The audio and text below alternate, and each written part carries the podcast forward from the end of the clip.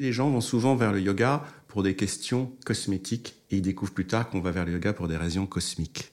Et là, j'ai dit, Ah. waouh! On adore. Ah, elle est bien celle-là. Ah, je savais qu'elle allait te plaire. Elle me plaît beaucoup. Ouais. Je suis Elodie, fondatrice du Tigre Yoga Club.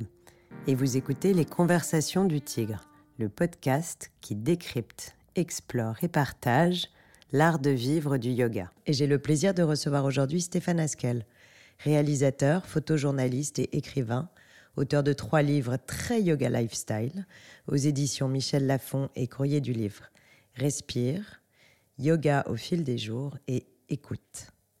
Stéphane a été nommé ambassadeur de bonne volonté par l'UNESCO pour promouvoir les vertus du yoga à travers le monde, donnant aujourd'hui de nombreuses conférences à travers la France et l'Europe. Stéphane, bonjour et merci de nous accorder du temps entre deux avions. Bonjour. Après une jeunesse glamour mais chaotique, durant laquelle tu as traversé sans frontières tous les excès qu'apportent la nuit, l'alcool et les drogues, tu te réveilles un matin et tu ne peux plus marcher. Arrêt sur image, deuil d'une jeunesse aux mille lumières, exploration de tes propres limites, découverte du yoga. Tu as eu le courage de raconter cet épisode de ta vie dans un film, puis dans un livre, Respire. Peux-tu revenir en quelques mots sur ce chemin de vie qui a bifurqué? Euh, oui, puisque j'en ai parlé euh, d'une manière très très ouverte au départ, surtout dans le livre, euh, un peu après dans le film, qui est sorti en avril. Euh, en fait, ce qui est, intéressant, c'est que souvent les gens ont cette image, euh, quand on sort beaucoup, qu'on est très visible la nuit, ce qui est paradoxal, qu'on a une vie assez dans la lumière, alors qu'en fait, on est complètement dans une espèce de, spirale descendante et on va aux enfers. Et en fait, ce qui s'est passé, c'est quand j'ai touché un fond à un moment, et la maladie est apparue, et la maladie est, vraiment le signal d'alerte. Et à partir de là, quand on est au fond, on n'a vraiment euh, pas beaucoup d'options. Et la première option, c'est la survie.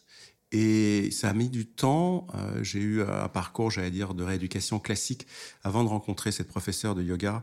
Et c'était la première, toute première et seule personne qui m'ait dit tu peux t'en sortir, euh, mais ça va être long, ça va être compliqué. Ça va être un vrai, un vrai investissement de trois ans. Et c'était la première personne qui m'ait donné de l'espoir. Et je suis allé vers le yoga, mais honnêtement, le yoga, c'était pas sur mon radar. Franchement, c'était, j'avais fait du yoga une fois à New York parce qu'un copain m'avait dit, viens, on va aller draguer la prof de yoga qui est super mignonne. Mais ça s'arrêtait là. Et je rencontrais, tu sais, quand j'habitais à New York et justement, j'étais en fond de, je touchais des fonds les uns derrière les autres. Euh, je rencontrais pas mal de, de professeurs de yoga. En fait, ils faisaient du yoga pour détoxer de leur nuit new-yorkaise. Donc pour moi, le yoga, c'était pas, tu vois, forcément quelque chose. Oui, c'était le remède euh, Ouais. anti-gueule de bois. Voilà, un peu si tu veux. D'ailleurs, dans le film, il y en a une, Paige Ellenson, qui a créé le Yoga Africa Project. Elle le faisait pour cette raison-là. Mais il y a eu une chose qui se passe et qui s'est passée pour beaucoup de gens, c'est qu'il y a une transformation intérieure qui, qui se passe malgré soi. Et c'est ça qui m'a intéressé. Oui, le malgré soi est très vrai. Ouais, et et d'ailleurs, très souvent, quand on parle aux professeurs de yoga de leur vie précédente ou leur vie antérieure, euh, ils ont eu très souvent des chemins de vie, des parcours un peu compliqués. Mm. Et le yoga n'arrive jamais par hasard. Si Jamais. tu reprends le fil de l'histoire, Mm. euh, et c'est intéressant parce que on ne se réveille pas un matin en disant tiens si je faisais Non. du yoga. Il se passe quelque chose qui met le yoga sur notre chemin. Voilà. Et c'est vraiment le yoga qui vient à toi. Ce qui est intéressant, j'avais interviewé Faek Biria, qui dirige le centre Iyengar à Paris, et je lui avais demandé, on avait parlé beaucoup, parce que c'est un puits, un puits de philosophie du yoga. Il m'a dit, c'est ne- ce n'est qu'au bout de cinq ans qu'on connaît la véritable raison pour laquelle on est allé au yoga. Parce qu'évidemment, l'évidence pour moi, c'était, voilà, j'ai ce que j'appelle un accident du dos, j'ai une opération qui s'appelle un syndrome de la queue de cheval. Je me réveille paralysé, en fait. C'est le disque qui compresse tous les nerfs et les nerfs qui partent comme une queue de cheval dans les fesses sont sciés. Donc, si tu veux, je suis allé pour cette raison-là, parce que j'ai tout essayé. Donc, je suis allé vers le yoga en me disant, bah, il n'y a rien d'autre, j'ai pas d'autre solution. En, en anglais, il y, a une- il y a une phrase que j'aime bien, on appelle ça a gift of desperation. C'est vraiment le cadeau du désespoir. Et quand le cadeau du désespoir s'offre à toi, on peut le rater.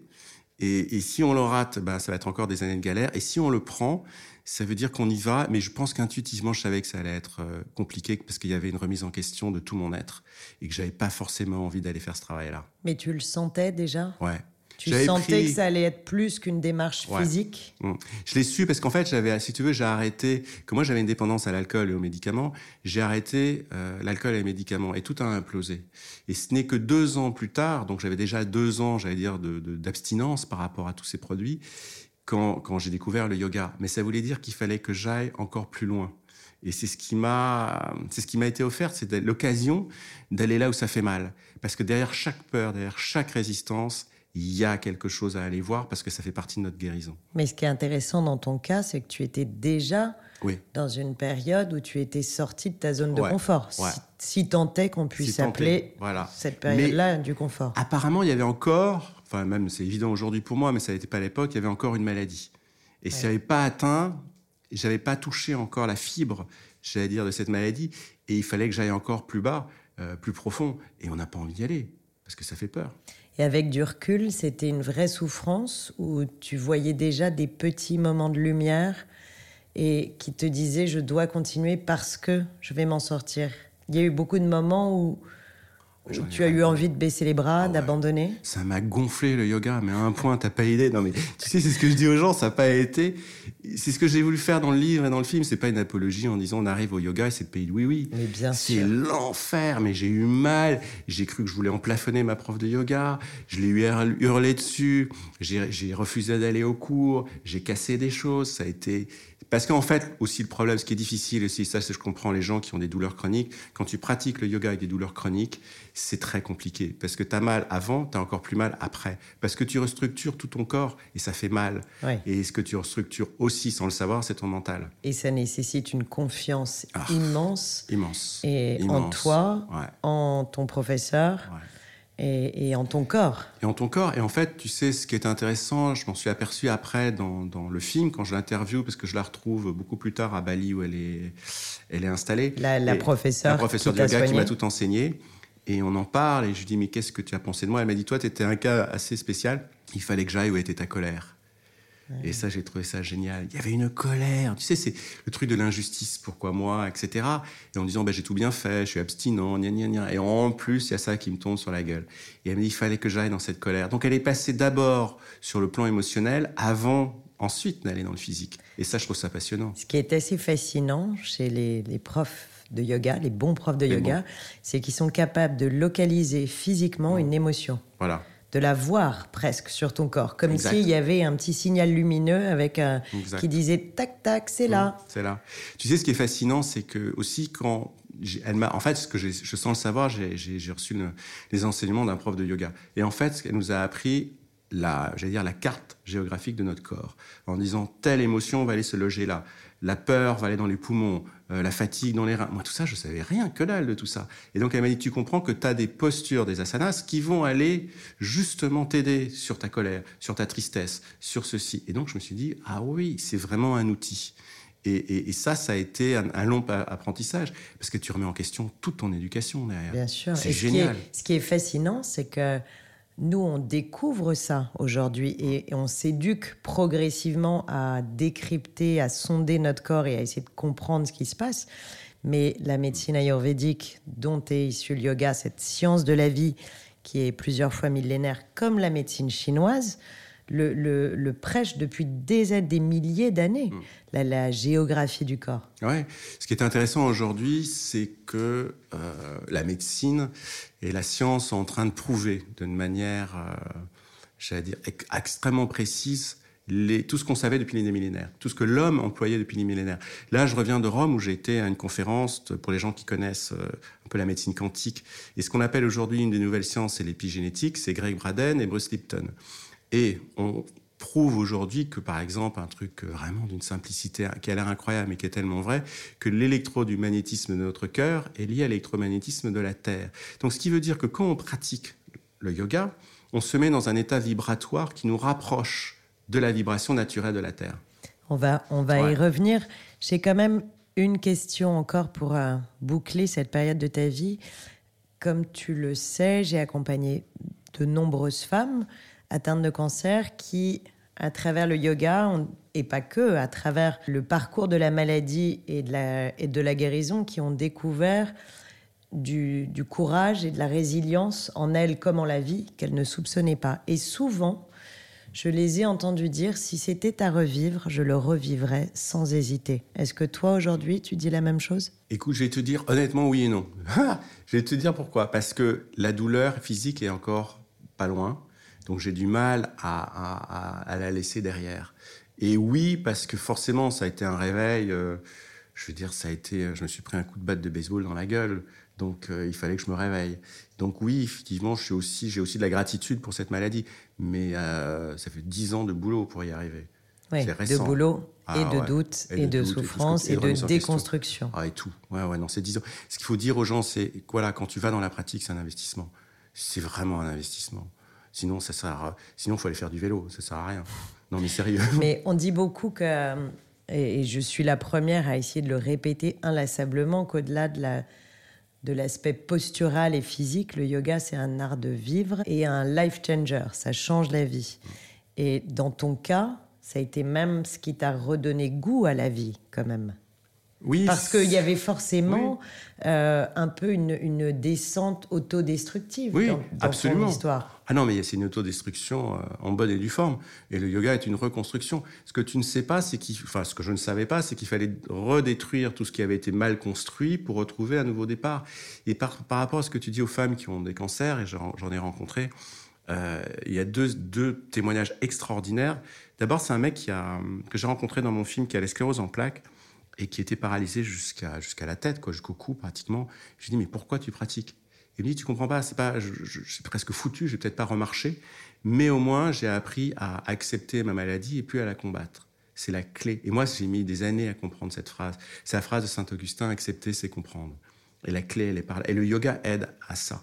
Et l'autre femme incroyable. Le yoga et la méditation. Parce que ça amène à la méditation. Ce qui, voilà. Non, mais souvent, tu sais, les personnes qui ne connaissent pas, c'est pour ça que je précise, euh, distinguent les deux. Mais la méditation fait partie des piliers du yoga et, donne cette, euh, cet apprentissage de l'acceptation de ce qui survient. Mm. Accepter de lâcher prise, de ne pas contrôler ce sur quoi on n'a pas de contrôle, mm. justement. C'est comme dans un des, textes sacrés fondateurs du yoga, les Yoga Sutras. Euh, il y en a un qui est magnifique, c'est justement de rien attendre des fruits de notre travail. Et ça, c'est le vrai lâcher prise. Ça, j'ai encore beaucoup de mal. Hein. C'est super dur. Oh, on a envie d'aller mieux, on a envie que ça aille vite, on a envie que ceci. Et, ça ne nous appartient pas. Et c'est là. Moi, la phrase qui me gonfle le plus, on entend parler du lâcher prise en permanence, vive le moment présent. Ça me saoule, je te, je te jure, j'en peux plus. Dans cette espèce, et tu le sais, dans toute cette espèce de supermarché du bien-être, dans lequel toi et moi, on fait partie quelque part. Oui, on s'inscrit dans la démarche. On est dans la démarche, mais soyons, moi je suis choqué avec ça, j'ai fait la paix avec ça. On est acteur. Voilà, parce qu'au moins je suis acteur, je suis plus spectateur de quelque chose. Mais, mais c'est vrai qu'il faut pas oublier ça. Le fruit de notre travail ne nous appartient pas. C'est la grande leçon du ah texte de la Bhagavad Gita, un des textes fondateurs du yoga. Et c'est vrai que quand euh, le dieu Krishna hmm. encourage Arjuna, qui est le, sur, son, sur son char, à aller mener le combat en lui disant Tu n'es pas le fruit de ton action. Je suis d'accord, c'est drôle que tu parles de cette phrase, parce que moi aussi, elle m'a beaucoup marqué. et je trouve que quand on se détache du résultat de l'action et quand on sait qu'on n'est pas responsable du résultat de nos actions, on agit beaucoup plus. Et tu vois, j'ai fait comme toi, j'ai euh, écrit un livre très personnel l'année dernière. Et j'avais vraiment cette phrase en tête. Et je crois que si je ne l'avais pas eue, si j'avais été euh, dans l'appréhension du résultat de ce livre, je ne l'aurais sûrement pas publié. Exactement. Mais moi, quand j'ai étudié la Bhagavad avec ma prof, c'est là que j'ai découvert des choses incroyables. Passionnant. C'est passionnant, c'est une aventure, c'est une odyssée. Et c'est sans fin. Ouais. Si tu te projettes 20 ans en arrière, justement, à cette grande époque de ta vie new-yorkaise, mm. Tu crois que tu aurais aimé l'homme que tu es devenu? Mais je l'aurais adoré, je serais tombé amoureux de lui. t'es bourré de défauts, t'es super. Alors, appel, appel à tous. J'aurais dit, t'es mon mentor, t'es mon sauveur. c'est beau de pouvoir dire ça. Tu sais, c'est super C'est une, une, question que tout le monde devrait se poser d'ailleurs. Ben oui, parce que c'est parce que ça implique, c'est la chose la plus difficile à apprendre à s'aimer avec tous ses défauts et ses qualités. Bien sûr. Tu sais, c'est vachement. Moi, moi, tu sais, par rapport, euh, je le dis souvent, ce qui s'est passé souvent avec euh, avec la, dépendance à l'alcool, il y a il y a une, en fait, on est dépendant à la sous-estime de soi. Et le yoga te permet justement, et c'est ce que j'ai vu dans les prisons aux États-Unis, dans le mec qui est sur le couloir de la mort, qui est derrière les barreaux. Je sais, c'est dur ce que je veux dire, il va être grillé dans les jours qui viennent. Le mec derrière les barreaux, je lui dis, mais pourquoi tu pratiques? Il me dit, grâce au yoga, je trouve une nouvelle forme de liberté et je vais partir libre. T'imagines, tu parlais de résilience? Wow. Ça me donne des frissons, rien que. Voilà. Là, tout est dit. Mon gourou, il était derrière les barreaux, tu vois. Et c'est ça qu'il faut pas oublier. C'est pas le mec dans sa cave perché dans les Indes himalayennes. Il y a des gourous qui sont comme ça.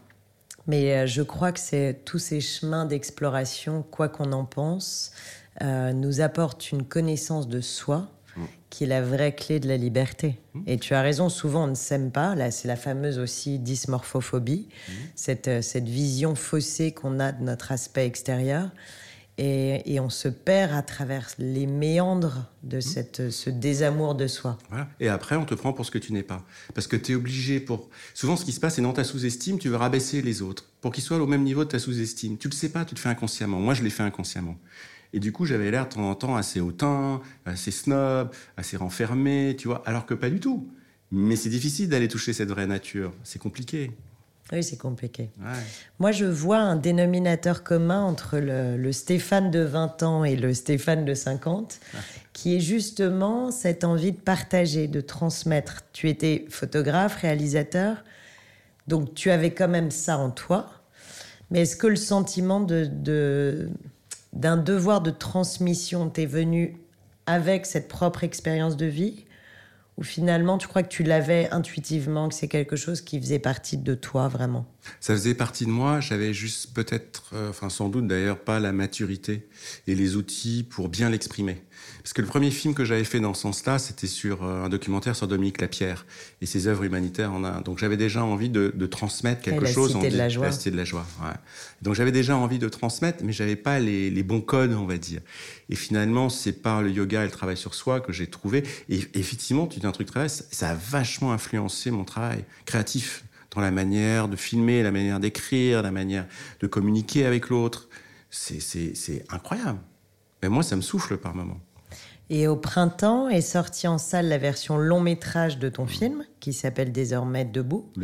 Moi, j'ai adoré. On y suit de, nombreux yogis et yoginis à travers le monde, dans des contextes, des pays, des scénographies différentes. Et ce film prouve à quel point le yoga est universel et accessible à tous.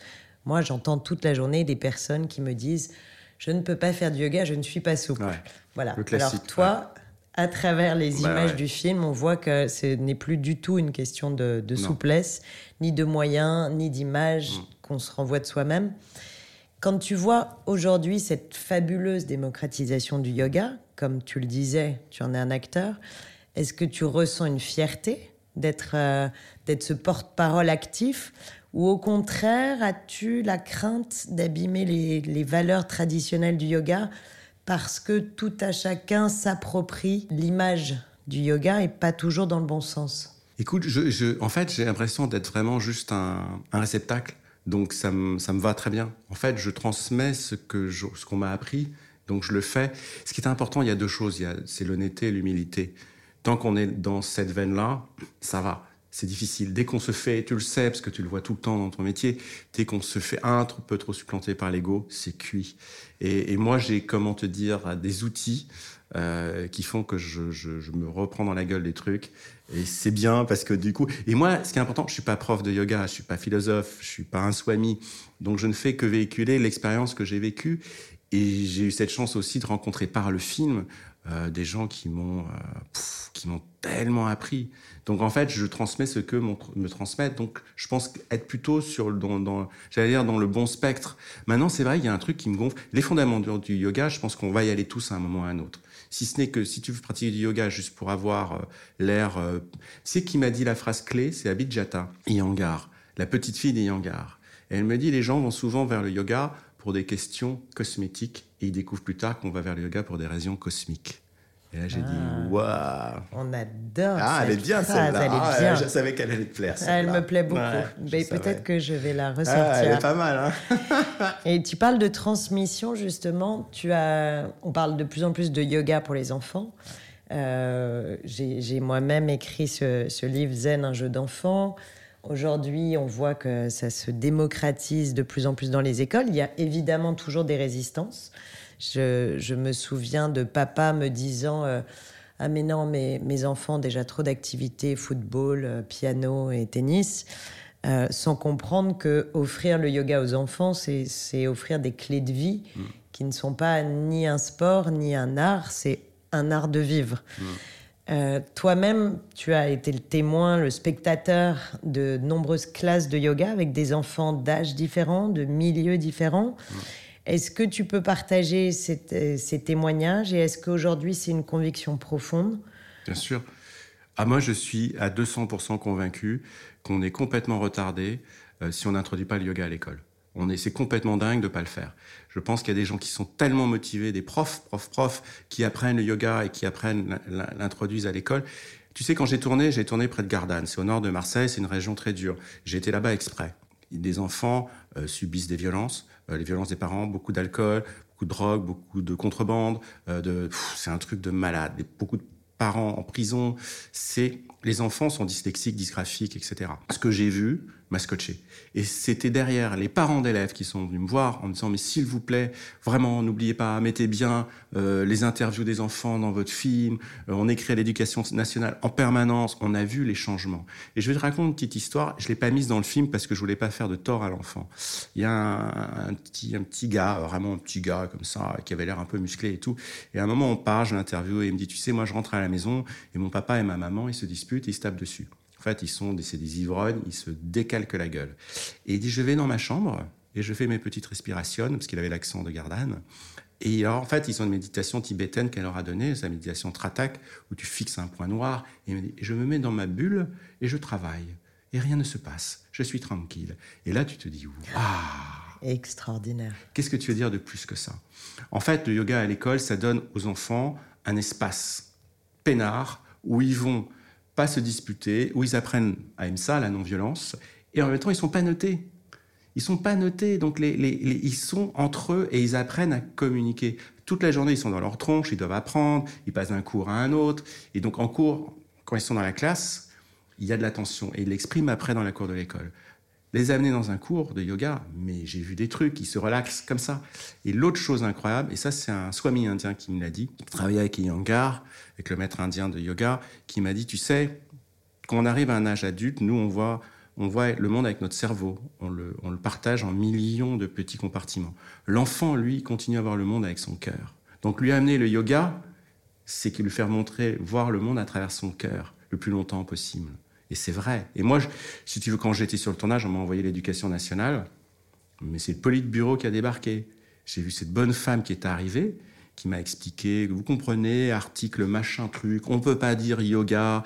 Et je lui disais, mais je comprends pas, les notes sont meilleures, il y a moins de violence. Je veux dire, c'est, c'est, vraiment, j'ai failli m'énerver. Mais ils n'arrivent pas à... On est dans un système éducatif en France qui a 200 ans, qui est un peu vieux maintenant, on va dire, et il est temps d'amener le yoga, l'art-thérapie et tout ça aux enfants. Mais ça vient, moi je, je suis très confiante parce bah que je trouve que justement, euh, moi, j'ai commencé à m'intéresser au yoga pour les enfants il y a, il y a 6-7 ans. Euh, mon fils, qui a, qui a aujourd'hui 11 ans, euh, faisait déjà des cours de yoga petit avec moi.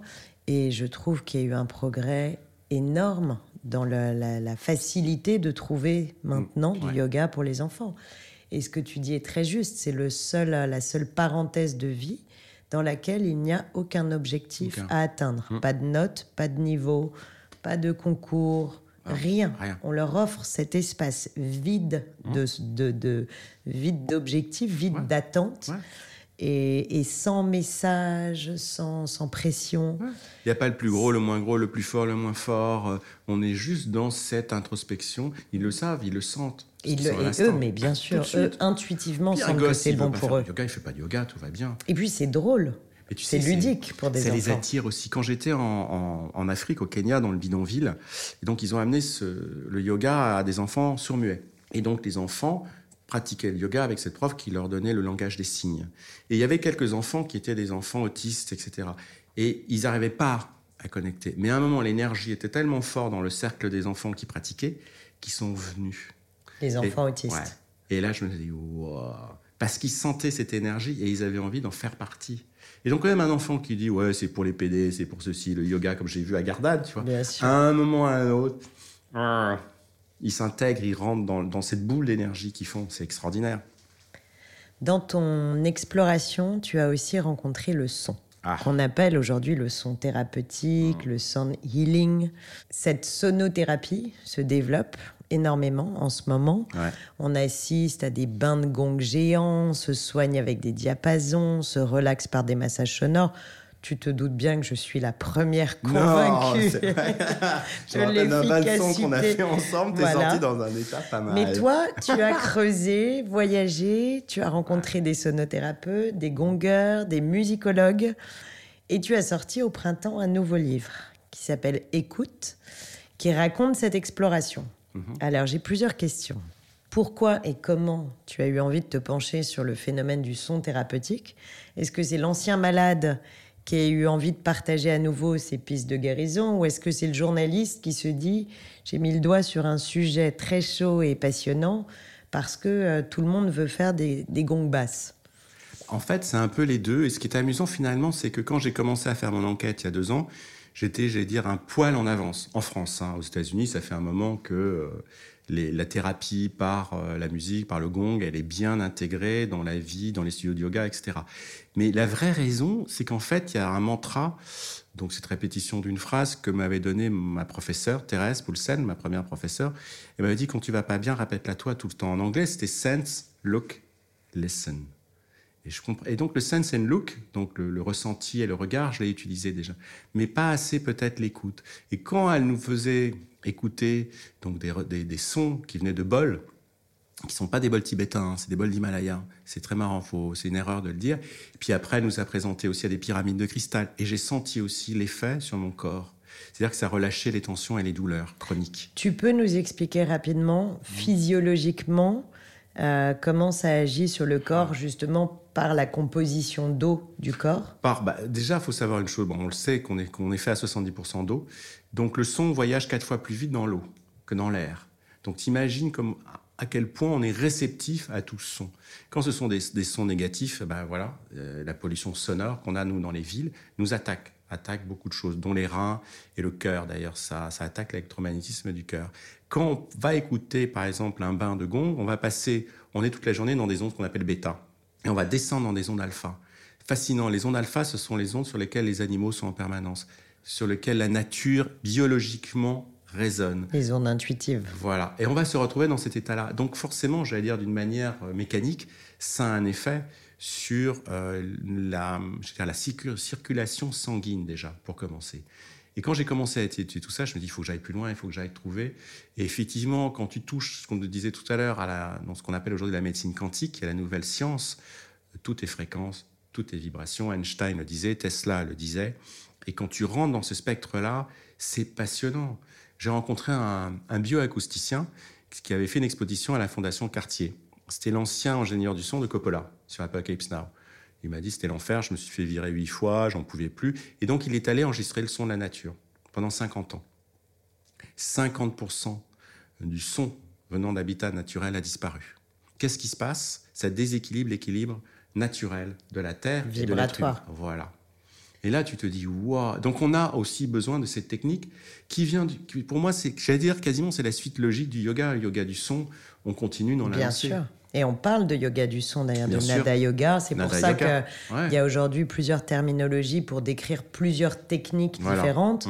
Alors, comme toujours, il va falloir à un moment trier un peu le, Pareil, attendez. Euh, voilà, le vrai du faux. Et d'ailleurs, Dieu sait si je suis euh, convaincu du sujet, mais je, je, me demande néanmoins si on a besoin d'y croire pour en ressentir les bienfaits. Et même si je, je comprends techniquement euh, le, fonctionnement vibratoire, mais tous les corps qui sont composés de la même proportion d'eau devraient construire le même champ vibratoire, donc le même champ de réceptivité mhm. de ces ondes. Et pourtant, mhm.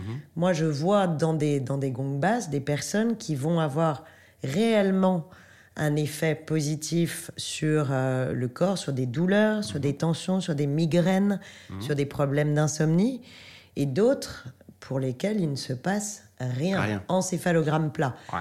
Et pourtant, on a tous la même composition de, de masse dans le corps, de masse aquatique et de masse euh, corporelle.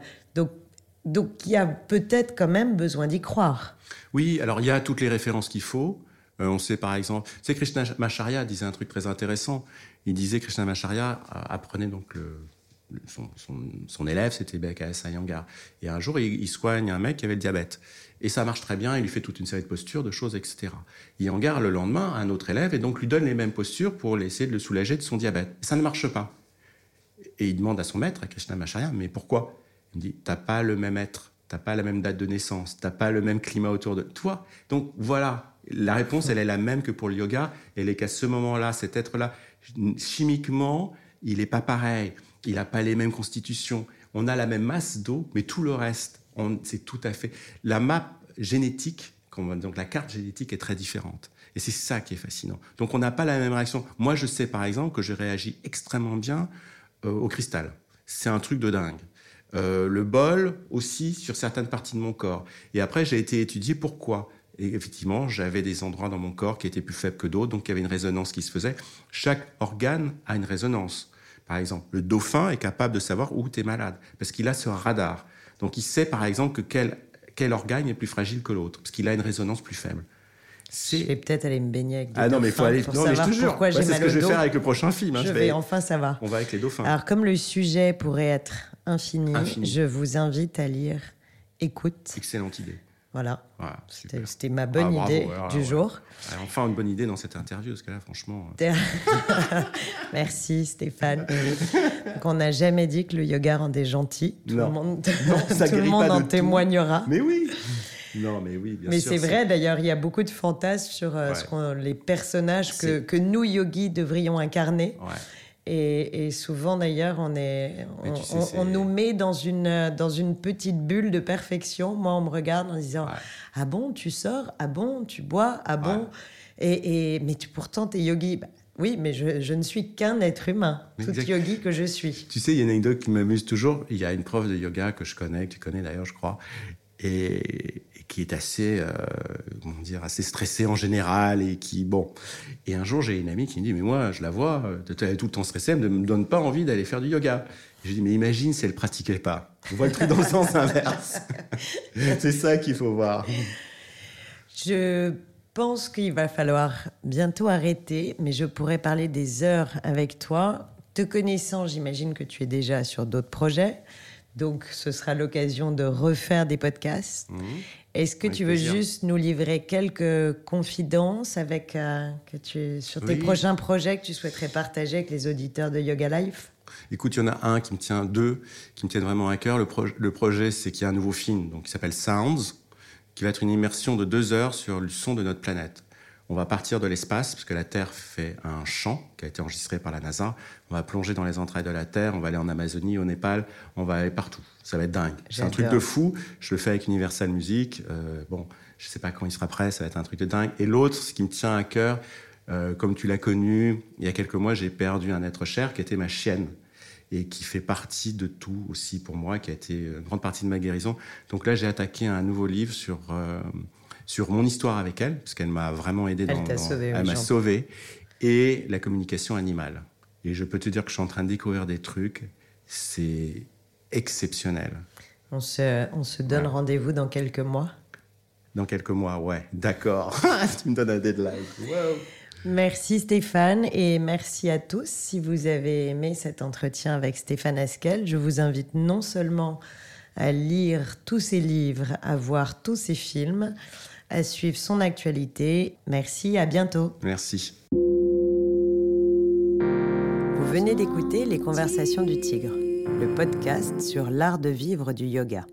Si vous avez des remarques, des idées, des questions, vous pouvez nous joindre sur notre mail podcast at tigre-yoga.com. Si vous avez aimé cet épisode, partagez-le et laissez-nous des commentaires et des étoiles. On se retrouve bientôt pour un nouvel épisode.